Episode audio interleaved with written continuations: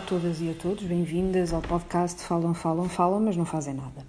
O título de hoje não foi um erro, é mesmo assim, porque na verdade não encontro melhor maneira de descrever a cambalhota do governo do PS relativamente às alterações ao Código do Trabalho.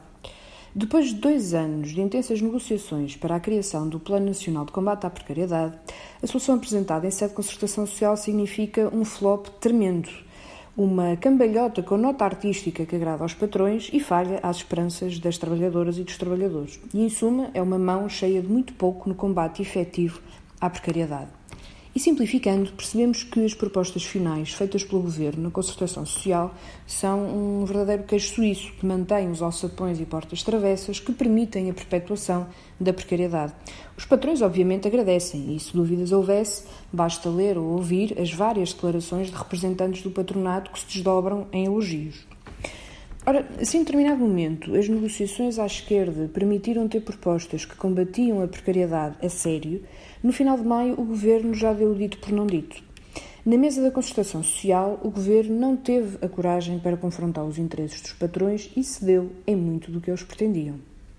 Até as parcas medidas que poderiam ser enquadradas no combate à precariedade, como a limitação de contratos a prazo e contratos temporários, são atropeladas pelo alargamento do período experimental e no esvaziamento prático da taxa de rotatividade a pagar pelas empresas. Um dos maiores problemas com que esta maioria parlamentar se defronta sempre foi a questão da legislação laboral, sabemos. O governo sempre disse muito pouco e fez quase nada pontualmente fomos capazes de promover alterações cirúrgicas para responder a situações muito específicas.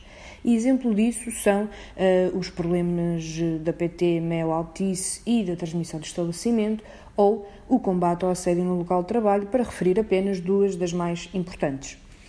Mas do que o governo sempre fugiu a sete pés foi de qualquer alteração de fundo ao Código do Trabalho, a única saída, na verdade, para recuperar os direitos perdidos pelas alterações feitas pela Troika, PSD e CDS.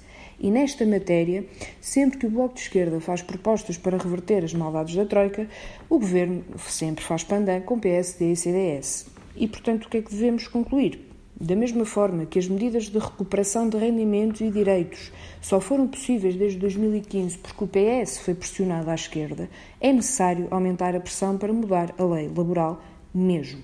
E agora que se aproxima o verão, é tempo de aquecer as lutas para reforçar os direitos.